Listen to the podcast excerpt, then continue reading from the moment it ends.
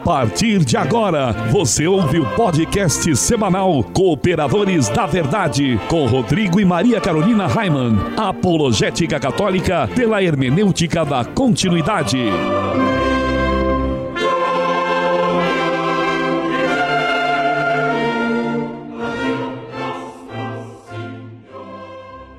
Olá, amigo ouvinte, paz e bem. Aqui quem vos fala é o professor Raiman e estamos começando mais um podcast semanal Cooperadores da Verdade, apologética católica pela hermenêutica da continuidade. Aqui se fala a verdade, custe o que custar, doa a quem doer. E quem está comigo hoje mais uma vez é a Maria Carolina Raiman. Tudo bem, Carol? Tudo ótimo, Raiman. Graças a Deus. Salve Maria Imaculada.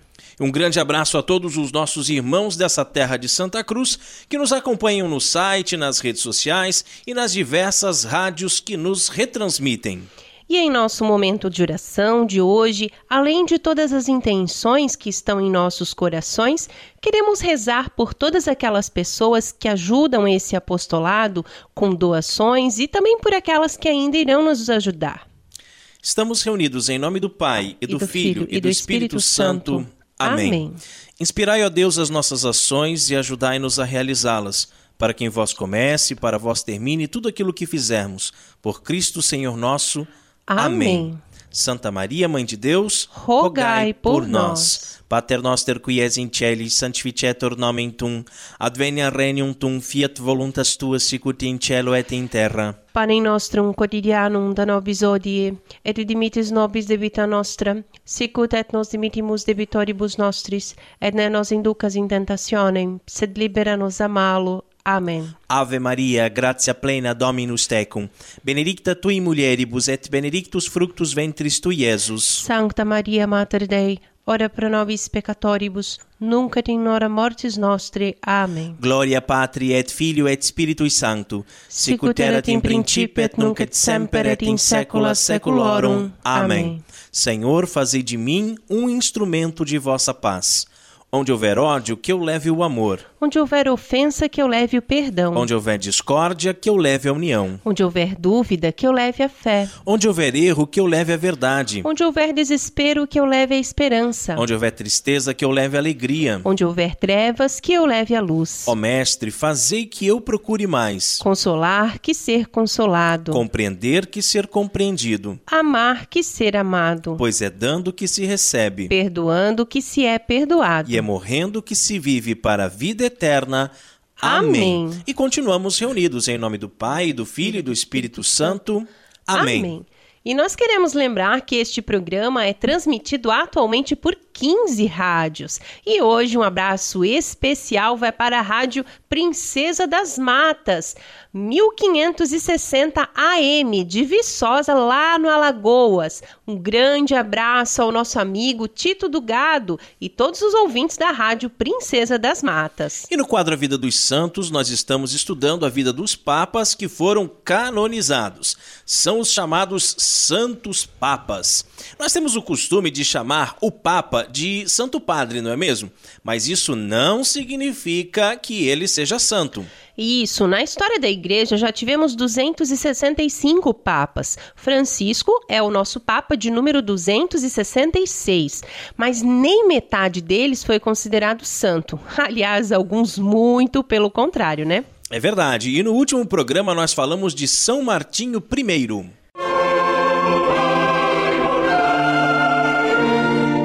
A vida dos santos. Carol, quem foi o Santo Papa escolhido para o programa de hoje? O santo de hoje é Santo Eugênio I. Conta para o povo, então, Carol, um pouquinho sobre a vida de Santo Eugênio. Nascido no ano 615 em Roma, Eugênio era descendente de família siciliana e sempre se dedicou à vida religiosa foi núncio em Constantinopla e conhecia bem as características da vida bizantina. Eugênio era reconhecido e valorizado por seu valor moral e intelectual. Era um homem íntegro na fé. Quando o Papa Martinho I foi exilado em Constantinopla, não houve dúvida, Eugênio seria o seu sucessor. Porém, a situação forçou um fato curioso. O cerco e o exílio sofridos pelo Papa Martinho I deixaram a Igreja Católica e a comunidade cristã carentes de uma liderança efetiva. Cientes da difícil situação vivida pelo Papa, Eugênio foi eleito sucessor em 10 de agosto de 654, um ano antes da morte de Martinho I. Este teve um fim triste também, pois foi perseguido, exilado e deposto pelo imperador Constante II, que mais tarde seria derrotado pelos muçulmanos. Olha que interessante, uma época em que de fato existiam dois papas, né? É. Porque é, um ele é exilado, né? Ele depois de perseguido foi exilado, foi deposto pelo imperador, mas ele continuava Sim, sendo, sendo papa, papa, né? Estava vivo. né? Tava vivo, claro. Só que não podia exercer, Não né? podia exercer porque estava exilado. Aí a igreja vai, escolhe um outro no lugar dele e é uma época que tem dois papas, né? É isso aí. então depois de um ano é que morre o Papa Martinho. Né? Bem interessante. Não houve renúncia, mas ele estava impedido, de certa forma, né, de exercer o seu pontificado. Isso mesmo. E Eugênio I faleceu no dia 2 de junho de 657 e ele foi sucedido pelo Papa Vitaliano. Os seus restos mortais estão na Basílica de São Pedro, no Vaticano. Santo Eugênio I, Rogai por nós. Encontre os Cooperadores da Verdade nas principais redes sociais: Twitter, Instagram, SoundCloud, Facebook e YouTube, como Os Cooperadores. Basta sempre você digitar Os Cooperadores, né? twitter.com barra Os Cooperadores, youtube.com barra Os Cooperadores, que você já nos encontra, né? Verdade, você também pode entrar em contato conosco pelo WhatsApp. O nosso número é o DDD 47 99718 3296. Isso mesmo, manda um zap para os cooperadores com suas críticas, sugestões e pedidos de oração. É, a gente responde todo mundo, viu? E não se esqueça também de visitar o nosso site, que é muito legal, cooperadoresdaverdade.com. Feller Contabilidade, do nosso amigo Diácono Vital. A Feller Contabilidade fica na rua Aldílio Garcia, número 479. Nesta você pode confiar. Atendimento de segunda a sexta-feira, das 8 ao meio-dia e das 13h30 às 17h30. Telefone 3346-2333. Feller Contabilidade matrix.com.br. Em frente à Secretaria da Paróquia São Cristóvão de Itajaí, Santa Catarina. Feller Contabilidade, a sua empresa nas mãos certas. E se você também gostaria de anunciar a sua empresa aqui no programa Cooperadores da Verdade, entre em contato conosco e ajude-nos a evangelizar. Carol, chegou a hora de mergulharmos nas fontes franciscanas. Delicado como era, São Francisco ordenou que esfregassem carne nas paredes. Fontes franciscanas. Amigo ouvinte, Francisco de Assis, nosso seráfico pai, e quando nós falamos assim, não há mais dúvida para ninguém, né, que nos acompanha já há tanto tempo que nós somos franciscanos, né? Somos franciscanos seculares. Embora franciscanos muito envergonhados com a situação atual da, da ordem franciscana no Brasil, que está mergulhada na teologia da libertação, nós queremos deixar bem claro que nós não concordamos com nada disso, não concordamos com franciscanos participando de passeatas de ele não, né, com franciscanos é, participando de tantas coisas horríveis e levantando bandeiras comunistas, né? E apoiando o PT e Companhia Limitada. Mas o nosso coração é franciscano, não tem como, né? A gente ama São Francisco de Assis, a gente ama Santa Clara de Assis, não tem como deixar de ser franciscano, mas é aquela coisa, nós somos franciscanos raiz, né? Esse franciscano comunista que tem por aí, esse franciscano hippie, paz e amor, bicho, esse é o franciscano Nutella, né, Carol? É bem por aí Tá? mesmo. Então Francisco, ele tinha uma especial devoção pelo Natal de nosso Senhor Jesus Cristo. E o celebrava com incrível alegria, mais que todas as outras solenidades. As duas festas mais importantes para os cristãos, todo mundo sabe, né? São o Natal e a Páscoa. Mas a igreja considera a Páscoa, a ressurreição do Senhor, ainda mais importante do que o Natal.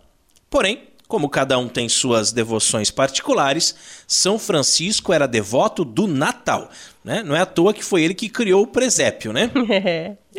Era um tempo muito especial para ele. Tá? Conta-se que quando o santo via uma imagem do menino Jesus, ele beijava e acariciava a imagem como se fosse o próprio menino e falava com ela como que usando linguagem de criança, balbuciando palavras. É, eu tinha, né, acho que ficou na casa da minha mãe, porque era do meu tempo de solteiro, uma imagem do, do menino Jesus que eu ganhei na Ordem Franciscana, muito bonitinha, né, Carol? É. O, o, menino deitado, assim, dormindo, que de fato dá vontade de beijar, é de acariciar verdade. a imagem como se fosse o próprio menino Jesus, né? E quem sabe o próprio menino Jesus né, não estivesse em seus braços, onde os companheiros de São Francisco viam apenas uma imagem, não é mesmo? Vai saber, né? Mas certa vez o Natal caiu numa sexta-feira, né? Que é um dia de penitência. Já era naquela época e continua sendo o dia em que a Igreja Católica se abstém de comer carne. É, Carol, isso é uma coisa que é sempre importante a gente falar, porque tem muito católico de meia tigela aí, e se você está nos ouvindo e não faz a penitência nas sextas-feiras, você não se abstém de carne vermelha, você é um católico de meia tigela. Tá na hora de mudar, tá na hora de de se converter, meu amigo, né? O Catecismo da Igreja Católica nos diz, nos orienta que todas as sextas-feiras do ano, exceto quando cai numa solenidade, nós precisamos nos abster da carne vermelha, né? E o que, que aconteceu lá, Carol? É porque esse Natal caiu numa sexta ali, teve uma certa confusão. O que, que aconteceu? Então, Hoje nós sabemos que quando cai numa solenidade na sexta-feira, não se faz abstinência, né? Primeiro que a gente sempre procura, né? Saber quando, quando é, tem alguma, alguma festa importante, alguma coisa a gente já vai. E é sexta-feira, ah, vai ter uma festa, alguma coisa a gente já procura ver se não é solenidade. Mas talvez naquela época, os frades, é, também com pouco estudo, pouco acesso né, à informação, eles não soubessem disso. É, também não tinha internet para ficar também, qualquer coisa procurando imagina. no Google, né?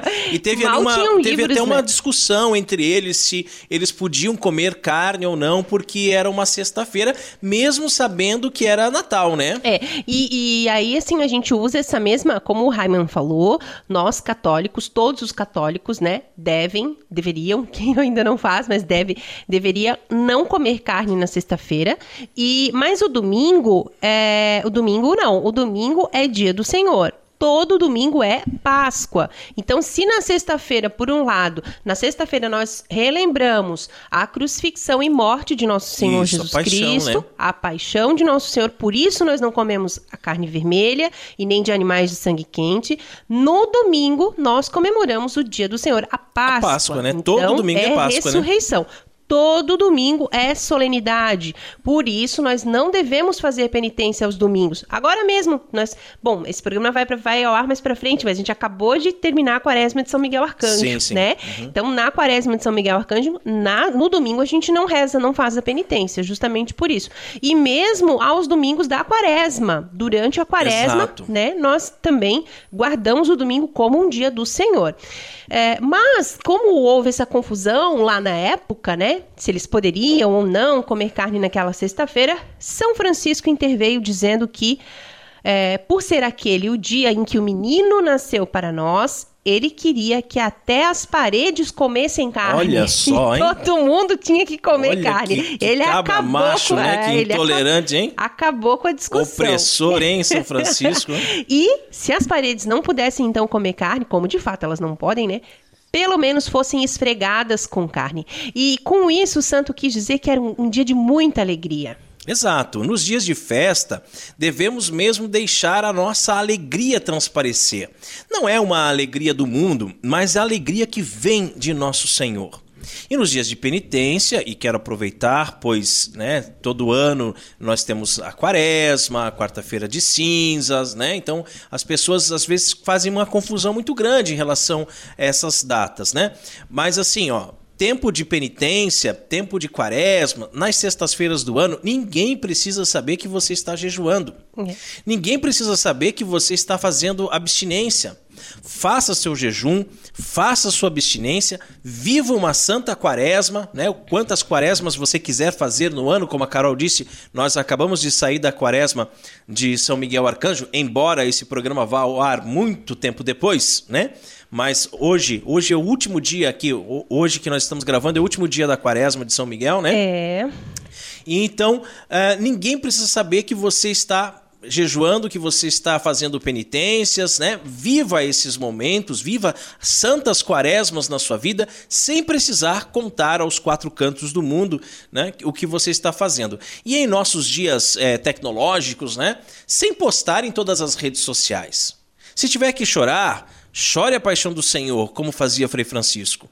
Chore com dolorosos soluços a lembrança da pobreza da Virgem Bem-aventurada e as privações de Cristo, seu Filho.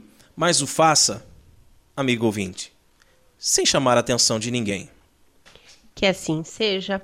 Amém. Amém. Fontes Franciscanas conta com o apoio da Livraria Católica Auxílio dos Cristãos Artigos religiosos. A Livraria Auxílio dos Cristãos fica na Praça Governador Irineu Bornhausen, centro de Itajaí, no estacionamento da Igreja Matriz do Santíssimo Sacramento. Calendários, bíblias, livros, artigos litúrgicos, camisetas, cartões, presépios, crucifixos, imagens sacras, CDs, DVDs e muito mais. Telefone 3349 0692. 3349-0692. Livraria Auxílio dos Cristãos. 21 anos de tradição. E com o objetivo de adquirirmos um novo notebook para gravação do nosso programa, que nós estamos precisando muito, nós estamos fazendo uma vaquinha. É, entre em nosso site e clique em vaquinha com K. O link fica no canto superior direito. Precisamos da sua ajuda para melhor servi-lo. Mas se preferir, você pode se tornar sócio do Clube do Ouvinte dos Cooperadores da Verdade. É, e ao se tornar um sócio, além de ajudar e muito com essa obra de evangelização, tem várias recompensas. Entre no nosso site e clique em apoia.se. Está lá do lado da vaquinha. Você pode contribuir com qualquer valor a partir de cinco reais, não é nada, né, gente? E assim nos ajuda a evangelizar. Porque vê como é importante. É, outro dia, um dos notebooks aqui é, deu um problema no HD, né? Aí a gente precisou comprar um HD novo. É muito dinheiro, gente. Não dá, a gente não tem condições. Aí nós fizemos o quê? Compramos ele parcelado em 10 vezes, porque nós sabemos que os sócios, eles pagam ali uma quantidade que nos ajuda a pagar aquela parcela do HD. Sim. Né? Aí teve um outro que começou a travar tudo, a gente foi ver, era um problema no teclado, né? As, as teclas estavam ali travando, foi feita uma limpeza, custou ali um valor X, a gente pôde usar o dinheiro do Apoia-se. Então, quer dizer, é sempre é, muito útil para o nosso apostolado essa ajuda que você nos dá. Sim, e não só isso, porque também, amigo ouvinte, como você sabe, o nosso apostolado, ele é na internet, né? Pela internet. Então nós temos, além do aparato tecnológico aqui, o notebook, placa de som e microfones, enfim, nós temos o, a hospedagem no SoundCloud, né? Nós temos a hospedagem o nosso do site, site né? nosso site, nós temos a conta da internet para pagar, nós temos várias despesas também, né? É uma série então, de coisas, né? Todos os meses. Então, por isso, não fique de fora dessa. Seja um sócio evangelizador. Nós contamos com você. E no quadro mais treteiro do nosso programa, hoje vamos falar sobre o Senhor dos Anéis.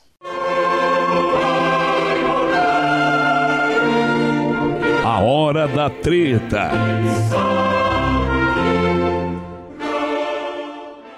O Teológico Mundo de Tolkien. Quem é fã de O Senhor dos Anéis conhece a trilogia de cabo a rabo. Sabe o nome de todos os personagens e locais e às vezes domina até mesmo os idiomas fictícios inventados por Tolkien. Mas será que isso basta? Eu, eu nem isso não sei, né? Não, eu, então. Isso não sei. Só quem sabe eu é o Padre é, Paulo Ricardo. Eu, eu gosto muito, Miguel também gosta muito, a gente sempre assiste, né? Os, os filmes, o Miguel tá lendo os livros ali tudo mais, a gente gosta bastante, mas eu não sei essas coisas assim de cabo a rabo, não, Também né? não. Tá? Escrita por uma pena católica, Talvez essa história fantástica, repleta de hobbits e trolls, esconda algo mais acessível apenas a quem está familiarizado com os mistérios da fé cristã. Tá? Então hoje nós vamos tentar falar um pouquinho dos lados menos conhecidos e explorados de O Senhor dos Anéis. O Senhor dos Anéis, uma obra-prima da literatura fantástica, não é uma leitura de simples passatempo e nem uma alegoria superficial. Trata-se de um livro teologicamente denso, no qual se encontram ressonâncias naturais e espontâneas da fé católica de que estava imbuído seu autor, o Tolkien. O Senhor dos Anéis, como qualquer um será capaz de perceber, constitui um tesouro da literatura fantástica que pode ser lido em diversos níveis de profundidade. Tanto é assim que parte considerável dos leitores, justamente por não ter esta chave de leitura, costuma encará-lo com certa superficialidade, como se não tivesse em mãos nada mais do que outras das tantas obras de entretenimento infanto-juvenil disponíveis nas livrarias. O Senhor dos Anéis, contudo, possui elementos importantes que o diferenciam e muito das obras desse tipo. A história da Terra-média, com efeito, apresenta uma densidade teológica ímpar, não no sentido de que cada um dos personagens que nela figuram remita deliberadamente a algum aspecto da fé de seu da fé cristã, né, do seu autor. Tampouco queremos dizer com isso que o propósito de Tolkien ao escrevê-la fosse convencer-nos, como um apologista de tinteiro, da verdade do catolicismo. A apologia, no fim das contas, não se faz com literatura, mas com fatos e argumentos. Ora, ainda que o Senhor dos Anéis não pretenda, veja bem, não pretenda ser uma espécie de catecismo à capucha, entrecortando por simbolismos bem disfarçados que, aos poucos, vão inculcando no leitor os dogmas do credo cristão.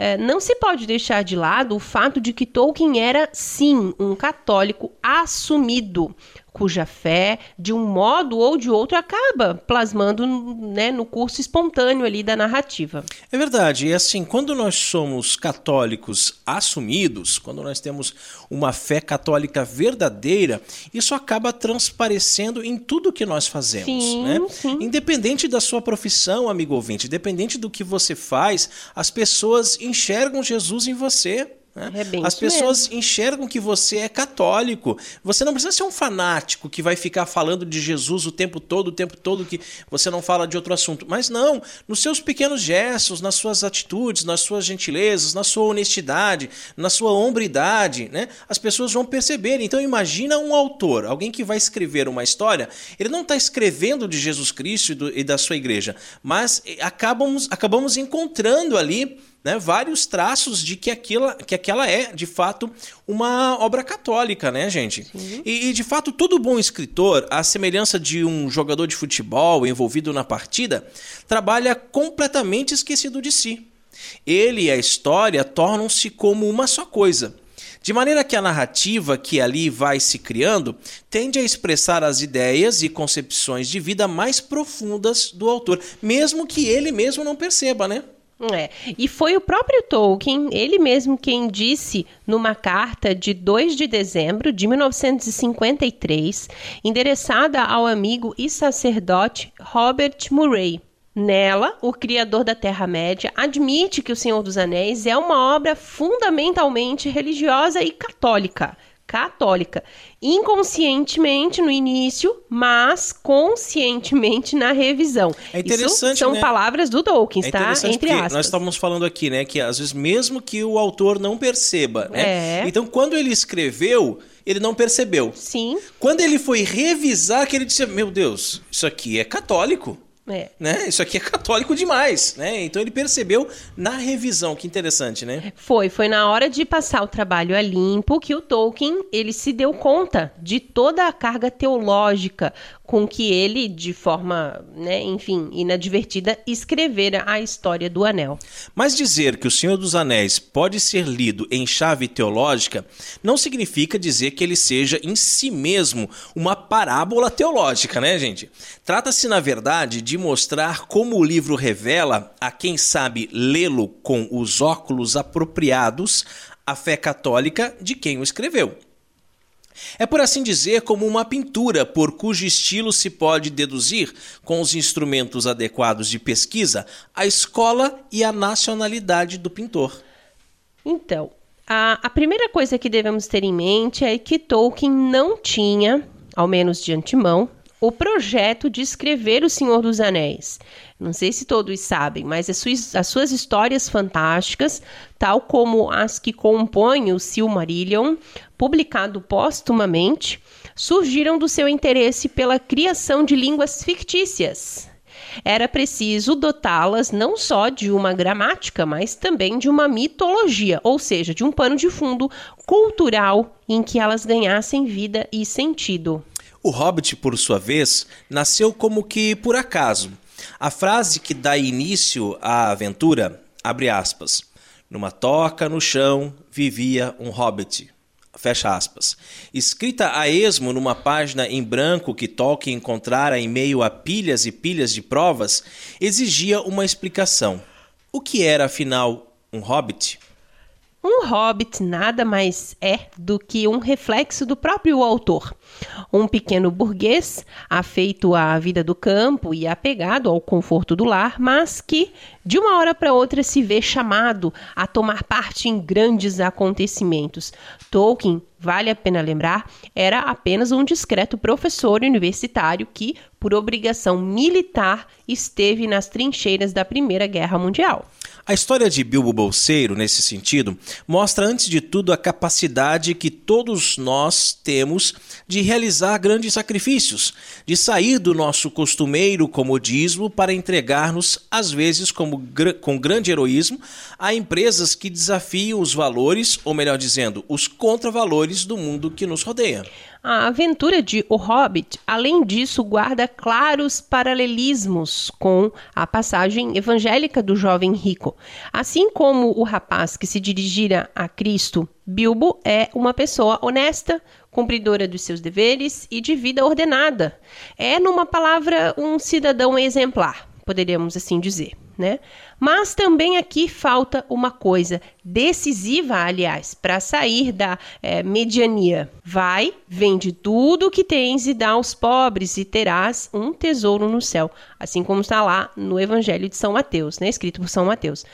A vida humana foi feita para dar mais de si, para chegar à santidade. É, e aí eu tiro por nós, assim, né, Maria Carolina? A, a gente poderia dizer, somos hobbits, né? É verdade. Somos hobbits, né? Assim, no conforto do nosso lar, no nosso dia a dia, o professor Raiman sai para dar as suas aulas de manhã, à tarde, à noite, chega em casa, a casa tá limpinha, cheirosinha, a louça lavadinha, a roupa passadinha, tá tudo, tudo em ordem. Nem sempre. Né? O, o, o Miguel com a lição pronta, né? Todo mundo certinho, todo mundo. Né? Ah, a gente sai para comer fora de vez em quando, quando dá, né? Mas em casa sempre a comidinha na mesa, aquela coisa certa. A gente vai vivendo. Mas daí a gente diz assim: não, peraí. Isso é pouco, né? Vamos fazer um apostolado, né? Cooperadores da verdade. Vamos fazer um podcast semanal, vamos fazer com que o nome de Jesus Cristo seja conhecido e amado no mundo inteiro, né? Em todas as pessoas que tiverem a possibilidade de, de nos ouvir. E aí produzimos também uh, vídeos para o YouTube, e aí de repente começamos a produzir as novenas, e quando a gente vê, a gente está tão envolvido nessa aventura. Todos os dias, né? né? É, todos, todos, os dias, dias tem coisa para fazer. Não, é. não tem um dia que acho que a gente deixa de folga, né, é, do apostolado. É verdade. E até eu, eu penso assim, Rodrigo, que muita gente que está nos ouvindo, seja esse programa a primeira vez que está nos ouvindo ou não, né? Ou que já nos acompanha é, há algum tempo, né? Tempo, talvez as pessoas não tenham noção do tempo em que é que nós precisamos, né, dedicar que é ao para isso, né? né? É, é, muita coisa, Todos né? os dias. Então, assim, mesmo quando o Rodrigo vai trabalhar, é, o Rodrigo é responsável por toda a edição, ele escreve os programas, os roteiros, enfim. Mas, assim, eu fico em casa divulgando. Então, assim, é muita coisa também, sabe? De divulgar em todos os grupos de WhatsApp para as pessoas, e lista de transmissão, e Facebook, Twitter, e a, a, alimentar tudo isso, né? Realmente é uma coisa assim que nos consome bastante tempo. Né, nos consome bastante energia também, bastante. E que, mas assim, de uma forma humana, se a gente olhar simplesmente para aquilo ali, não é a gente que faz, né? Porque não tem como. Então, sempre pela graça de Deus mesmo. Exato, né? Então, digamos que a nossa aventura como hobbits é a aventura de pregar o evangelho Sim, aos quatro e, cantos do mundo. E de dar mais, né? De, de si, dar mais, né? exatamente. E assim, não é opcional, né? Jesus mandou, é uma ordem, é. ide pelo mundo inteiro, pregar o evangelho a toda criatura. Como é que você, pai de família, mãe de família, vai sair pelo mundo pregando o evangelho? Vamos usar a internet, né? Vamos usar a internet e vamos pregar o evangelho a toda criatura. É, é, é essa doação, é você não viver para você, né? É você viver para os outros. Claro que a gente se preocupa com a salvação da nossa alma, né? Eu me preocupo com a salvação da minha alma, da minha esposa, dos meus filhos, mas é você se preocupar com a salvação de todos. É você fazer com que essas palavras possam chegar até as pessoas e que elas se convertam. É, né? e sabe que eu gostaria de partilhar uma história aqui. É, não vou citar nome, porque de repente ele está ouvindo, né?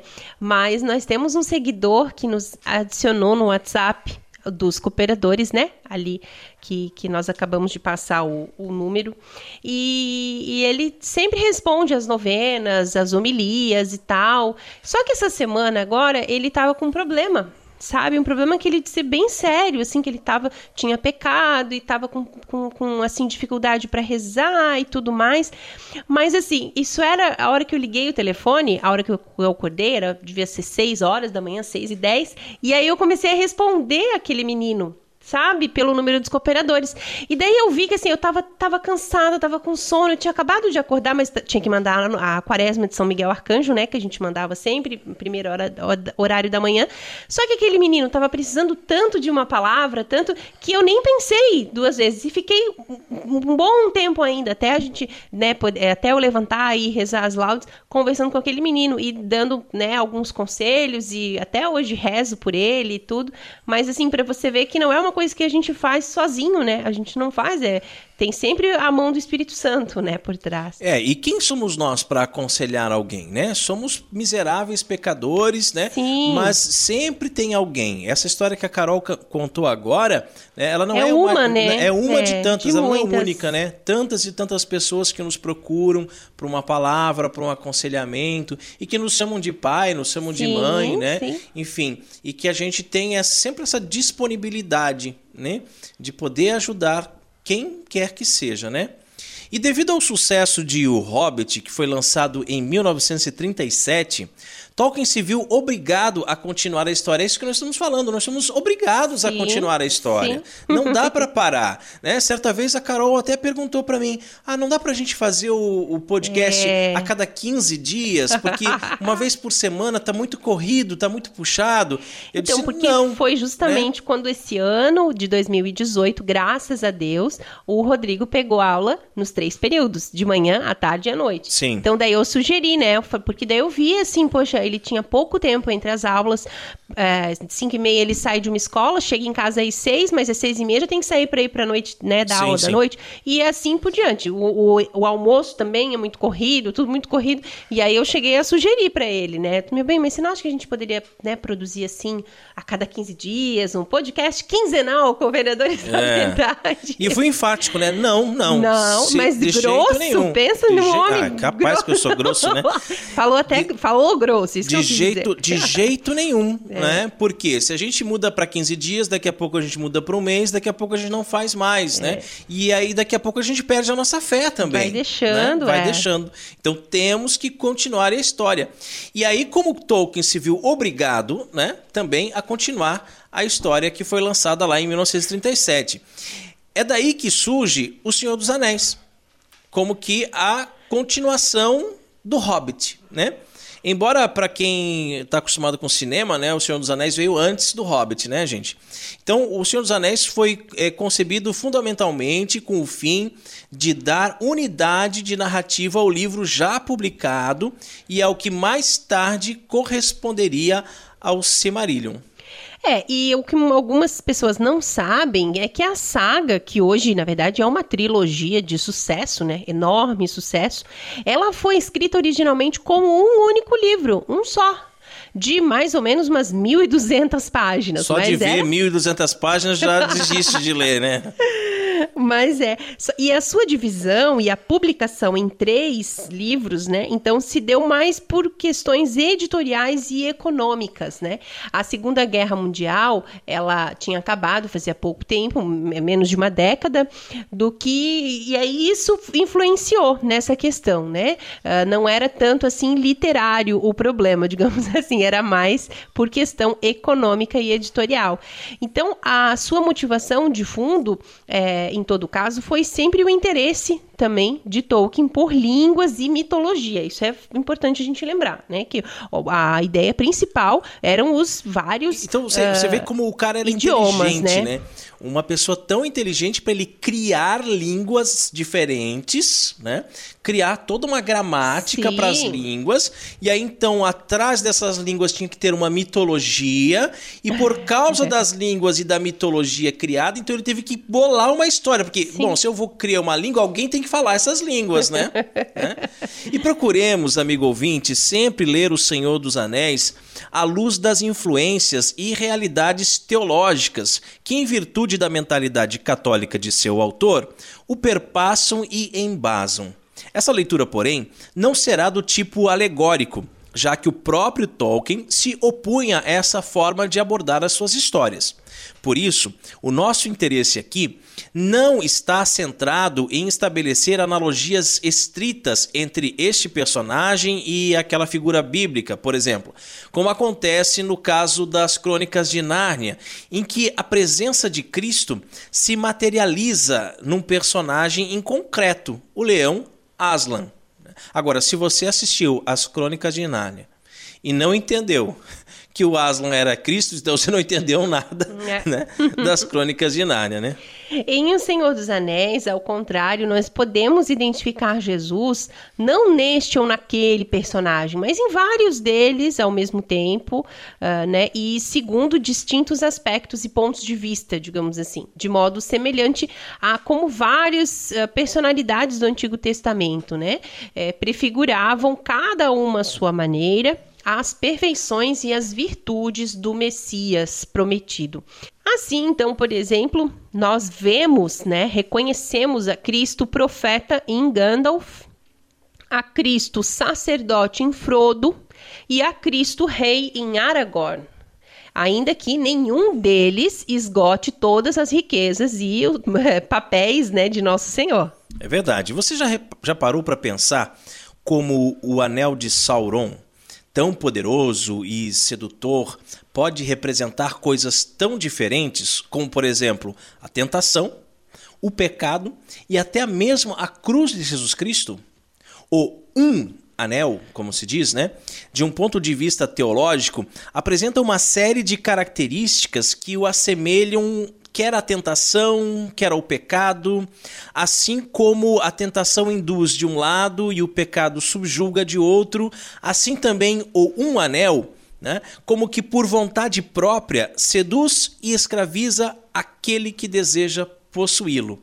Né? O um anel, antes de ser posto no dedo, desempenha o papel da tentação. E quando está no dedo, exerce a função de pecado. Sim, a invisibilidade conferida pelo anel né, aponta para um dos defeitos do que, eh, em teologia moral, se denomina o pecado mortal, né? Ficar invisível às realidades do bem criadas por Deus, Exato. mas suscetível, isso é, visível ao poder do mal, representado por Sauron. Então, essa invisibilidade refere-se também à perda do estado de graça, sem o qual o homem, introduzido no mundo espectral dos mortos, se simbolizados em parte ali pelos Nazgûl, se é, sucumbe ao poder enlouquecedor do pecado. Na medida em que é carregado, porém, o anel representa não a tentação ou o pecado, mas a cruz. Como se vê em determinados momentos da narrativa dos portadores, isso é, suportadores do anel. Frodo e Sam, os quais se tornam, portanto, imagens de Cristo paciente e redentor. A gente percebe como carregar o anel é um grande suplício, né? É. As três tentações de Cristo no deserto, a gula, a vanglória e a soberba, guardam certas analogias, respectivamente, com os três principais grupos de anéis: com os anéis dos homens, que cedem facilmente ao prazer, com os anéis dos anões, cujo ponto fraco é a avareza, e com os anéis dos elfos, conscientes da própria nobreza. A contraposição moral entre os irmãos Boromir e Faramir representa em certa medida as duas grandes tendências do ser humano. De um lado, a ânsia por resolver os próprios problemas, custe o que custar. De outro, a firmeza de não se deixar seduzir pelas soluções fáceis. Por que é que, depois de nos segurar por mais de 900 páginas e nos levar até a beira das fendas da perdição, Tolkien parece rir da nossa cara no momento mais intenso da história, fazendo então o Frodo recuar e trair todas as expectativas com medo de destruir logo o Um Anel? O momento mais precioso e extraordinário do ponto de vista teológico de toda a saga O Senhor dos Anéis é a incapacidade de Frodo, após uma série de façanhas heróicas encaradas com grande resiliência, de lançar o Um Anel nas fendas da perdição do Monte Orodruin. Por trás desse fracasso do Hobbit bolseiro está a verdade de que nenhum de nós pode vencer o mal com as próprias forças. Trata-se, numa palavra, da primada da graça divina sobre as debilidades e limitações da natureza humana. Também em Gollum pode-se ver um símbolo da graça sobrenatural entendida como dom de Deus. Ele é retratado, pois, como um instrumento a serviço da providência, não só por seu papel da, na destruição né, do Um Anel, mas por ter sido em várias ocasiões ao longo da história um objeto da misericórdia de Bilbo, Frodo e Sam também que por compaixão se recusaram a matá-lo. Nesse sentido, Gollum encarna tanto o inimigo a quem devemos amar como as dificuldades que, mesmo que não o percebamos, concorre ao fim e ao cabo para a nossa redenção e santificação. O mundo de O Senhor dos Anéis só pode ser bem entendido se tivermos em mente as características do mundo em que nós vivemos, que é marcado pelo pecado original associado particularmente ao apego cioso com que Eva, segundo o livro do Gênesis, estendeu a mão para pegar o fruto proibido. É por isso que a luta contra as consequências do pecado, fraqueza da vontade, afã de possuir, etc, etc, se expressa em parte na figura e nas adversidades de Frodo dos Nove Dedos. O pecado, a escravidão e o egoísmo consiste em encerrar os punhos e apegar-se ao anel. A virtude, a liberdade e a redenção em abrir a mão e deixá-lo ir. O fogo secreto do qual Gandalf se proclama fiel servidor ao enfrentar Balrog é, de acordo com o Silmarillion, uma das características de Ilúvatar, e, segundo as anotações do próprio Tolkien, publicadas em O Anel de Morgoth, representa o Espírito Santo. Gandalf, portanto, apresenta-se como servidor da terceira pessoa da Santíssima Trindade. As visitas casuais de Gandalf a Bilbo e a Frodo, nesse sentido, expressam a graça que Deus providencialmente nos concede para tirar-nos do nosso comodismo habitual, desapegar-nos do pecado e dar-nos a força de realizar o bem. A história dos três pequenos hobbits, por conseguinte, mostra que é só pela graça divina que nos vem a redenção e a capacidade de amar aos que nos perseguem e desejam mal. O capítulo 1 de A Sociedade do Anel, como se pode constatar, também por seu tom mais ou menos infantil, serve de ponte entre o Hobbit e a saga O Senhor dos Anéis, e por isso deve ser lido à luz das duas histórias. O Um Anel é apresentado constantemente como um objeto que passa de mãos em mãos por todos os meios, sem que nenhum daqueles que o possuem renunciem de fato ao seu domínio. É, e por isso o fato de, logo no início de A Sociedade do Anel, Bilbo o entregar liberalmente a Frodo constitui um gesto de grande profundidade espiritual que nos remete à parábola evangélica do jovem rico. Nesse sentido, a festa de aniversário com que se abre o livro, apesar de seu tom alegre e permeado de piadas, retrata retrata o drama do desapego a que Bilbo, de forma heróica e vitoriosa, é submetido. A confiança e o desapego que Gandalf pede de Bilbo, por sua vez, refletem em certa medida a fé que temos de depositar em Deus para que a salvação que ele nos oferece entre em nossas vidas. A tristeza que Frodo experimenta é, recorrentemente por ter sido encarregado de levar o Um Anel, refere-se aos momentos de dor e prova pelos quais todos nós temos de passar, não é mesmo?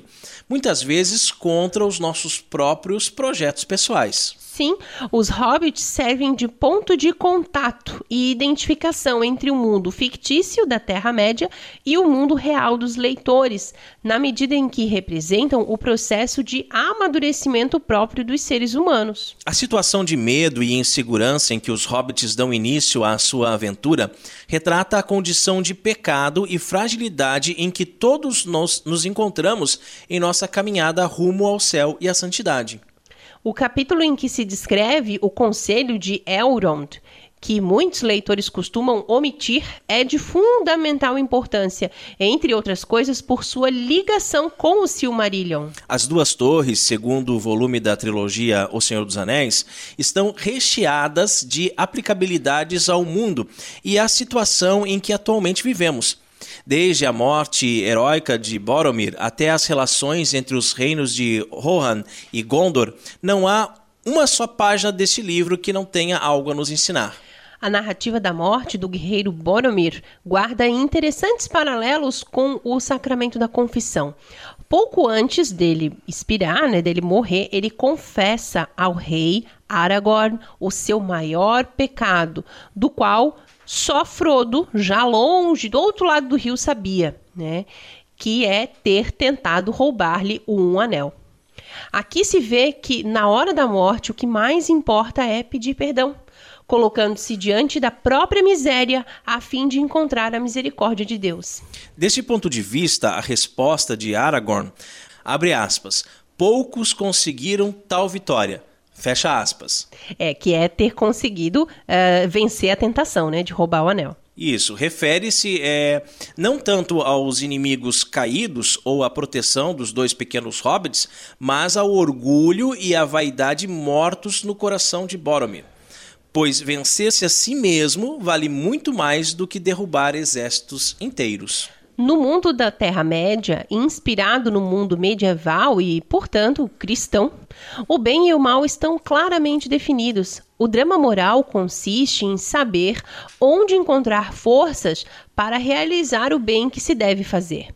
Trata-se, nesse sentido, do problema da graça, sem a qual somos incapazes de fazer o que sabemos que deve ser feito, né? Sem mim nada podeis fazer, como diz nosso Senhor no Evangelho de São João. É, e essa frase de Nosso Senhor é uma frase que nós usamos diariamente, né? é. né? Todos os dias, quando a gente se encontra em diversas situações, né? A gente pensa, né? Jesus disse: sem mim nada não, podeis fazer. Quer e dizer, nada a gente pode, né? imagina. Sem ti, Senhor, eu nada sou e nada é. serei, né? Eu sou um inútil, então Agora, eu preciso pouco mesmo eu respondi graça, isso né? para uma pessoa. Eu falei, imagina, eu não sou nada, eu sou uma miserável, uma miserável serva. Não, não, imagina, sem Deus a gente não é nada, imagina. É, e nem em o Silmarillion, nem em o Senhor dos Anéis está presente, a não ser de modo alusivo, o conceito de ressurreição, no sentido técnico da palavra, uma vez que a mitologia que perpassa estas obras é propositadamente pré-cristã. Os reinos do norte, Rohan, e do sul, Gondor, encarnam respectivamente a cultura nórdica e escandinava do norte da Europa e a cultura herdeira do mundo greco-romano clássico.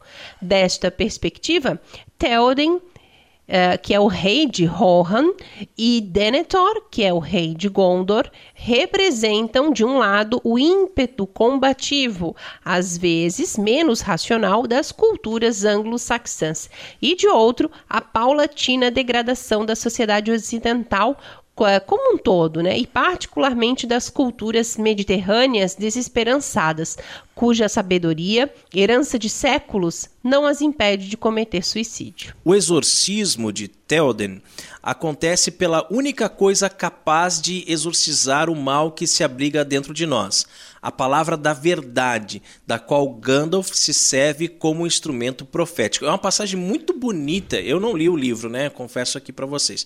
Mas do, no filme, uma passagem muito bonita, eu acho, essa hora do exorcismo, que Gandalf começa a falar a verdade para ele e é a verdade que o liberta, né? Uhum, exatamente. E é nos momentos finais da saga, em O Retorno do Rei, que a jornada de Frodo e Sam adquire o seu sentido último.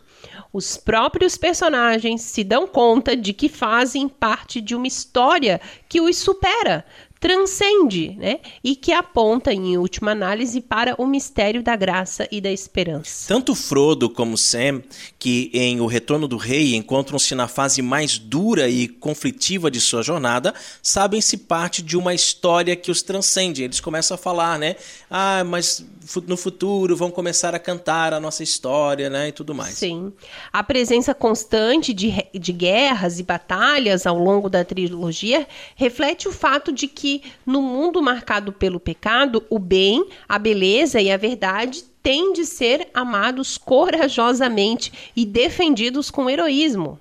O capítulo O Último Debate mostra-nos mais do que tudo que a esperança deve estar dirigida aos bens que temos ao alcance da mão, ao que nos cabe fazer aqui e agora, segundo nossa própria responsabilidade. A estrela branca que Sam vê reluzir por uns instantes em Mordor recorda-nos também que o mal é sempre uma sombra passageira, que mais dia menos dia será dissipada pela luz perene da verdade. Pode-se dizer que Elberet, mulher de Manve e criadora das estrelas, é uma figura claramente mariológica. No final de As Duas Torres, vemos outra vez o mistério da graça e do livre-arbítrio na oportunidade que Gollum teve de converter-se. A sua perseverança no mal, por sua vez, remete-nos ao mistério de Judas Iscariotes, de cuja traição ao Senhor provém a redenção do mundo. A presença de aspectos bons e maus em todos os personagens desfaz por completo a acusação de maniqueísmo que muitos críticos fizeram à obra de Tolkien. O tema da morte e da imortalidade é a principal chave de leitura de todo o legendário de Tolkien. E o crédito desse texto, que serviu de base para nossa reflexão, mais uma vez é do site do opressor moro, Padre Paulo Ricardo. Então, o endereço é padrepauloricardo.org. Chegamos à hora mais esperada aqui do programa Cooperadores da Verdade. Puritanos piram. Catolicismo e cerveja. E a cerveja de hoje é uma Sunset Brew Agro Beer de 300 ml, hein? Imponente, vigorosa, exuberante e refrescante, a Agrobear é uma premiada American Indian Pale Ale, com amplo amargor cítrico de frutas tropicais, porém moderado vai surpreender a cada gole com uma drinkability enorme e muita personalidade. Através de uma parceria inédita entre Brasil e África do Sul, a Sunset Brew e a sua co-irmã Darling Brew, maior cervejaria artesanal do país, trazem para o Brasil os melhores sabores e aromas africanos. A cervejaria Sunset Brew busca trabalhar com os melhores insumos, pessoas apaixonadas por cerveja e tecnologia de ponta, para que, ao provar as suas cervejas, os seus apreciadores embarquem nessa experiência prepare a sua geladeira para receber essa visita ilustre. Então, a cervejaria é a Sunset Brew aqui de Tijuca, Santa Catarina, pertinho de nós, né? É, o, o estilo é a Indian Pale Ale, o IBU é 58, então tem um amargor bem significativo. Temperatura de serviço entre 4 e 8 graus. A sua graduação alcoólica é de 5,8%. O copo ideal para serviço é a caldeireta. Pode pegar ali a caldeireta para nós, é, Maria Carolina. E essa que nós estamos é, degustando hoje, ela está disponível em garrafa de 300 ml, né? Mas ela tem 600 ml tem, também. É, eu achei no né? site é, aqui. E para quem vai ali na em Tijucas, a Sunset Brew, ela também está on tap, né? Isso, pode provar ali direto. Essa cerveja ela harmoniza com comida apimentada, pizza de pepperoni e queijo gorgonzola. Oremos. Abençoai, Senhor, esta criatura cerveja, que da riqueza do grão vos dignastes produzir, para que seja remédio salutar ao gênero humano.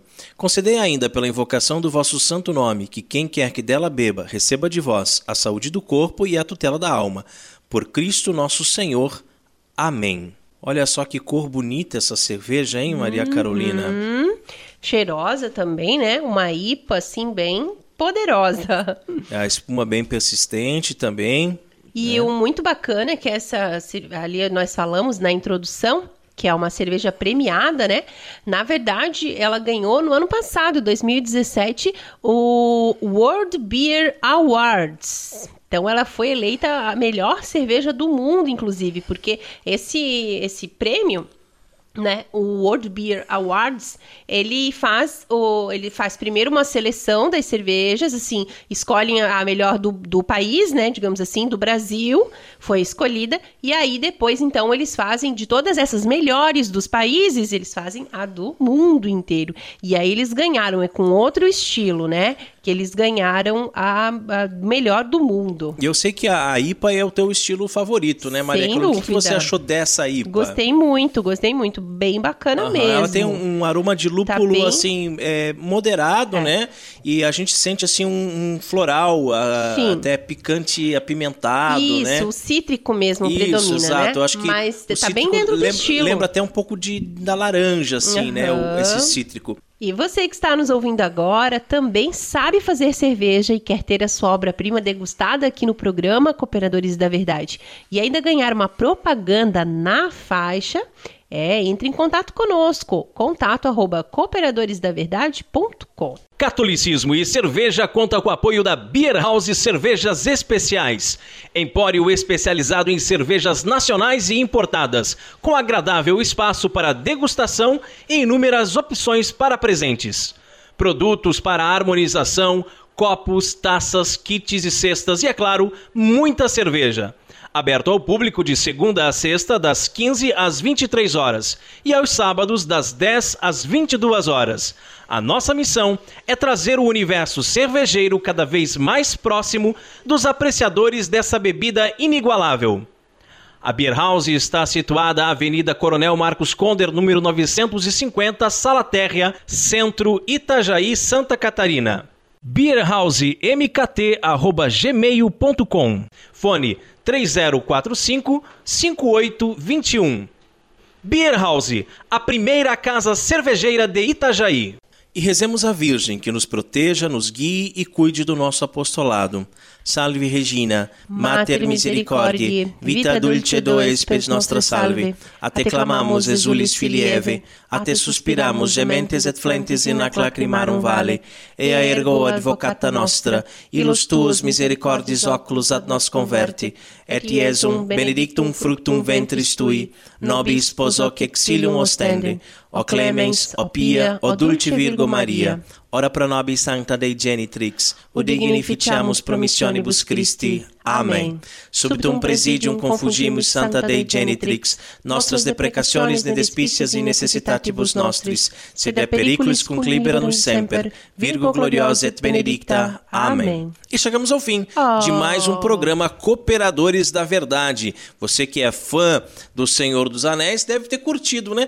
Eu, como falei aqui que eu nunca li o livro, só vi os filmes, mas agora eu confesso, Maria Carolina, que eu fiquei com muita vontade de ler, sabe? É, é verdade, porque a gente não imagina, né, Raiman, que tem tudo isso por trás da história. É, e eu né? acredito também que quem leu e não se deu conta de todas essas coisas que nós falamos hoje, de toda essa maravilha desse mundo teológico de É, Tolkien, vai pensar de novo. Deve ler de novo, né? Eu acho que é legal ler mais uma vez agora com essa visão aqui mais esclarecida, né? É verdade. Mas, enfim, né? Chegamos ao fim, nós temos uma hora só de programa. É isso Então, mesmo. Nós queremos convidar você também para ser um cooperador da verdade. É, colabore com esse apostolado, fazendo a sua doação, para que nós possamos adquirir equipamentos melhores e manter esse programa no ar. Contamos com a sua generosidade e também com a sua oração, que é muito importante. Muito obrigado a você que nos acompanhou nesse podcast. Ajude a divulgar compartilhando nas redes sociais. Isso mesmo, muito obrigada, viu, a você que nos acompanha, né? É, obrigada, né, a Deus, em primeiro lugar, por nos permitir fazer esse trabalho, esse serviço. Obrigada, meu marido querido, que sem você eu também não sou nada. E continuem com a gente. Salve Maria! Obrigado, Carol, meu benzinho. Obrigado, queridos ouvintes. Rezem por nós. Deus abençoe a todos. Paz e bem.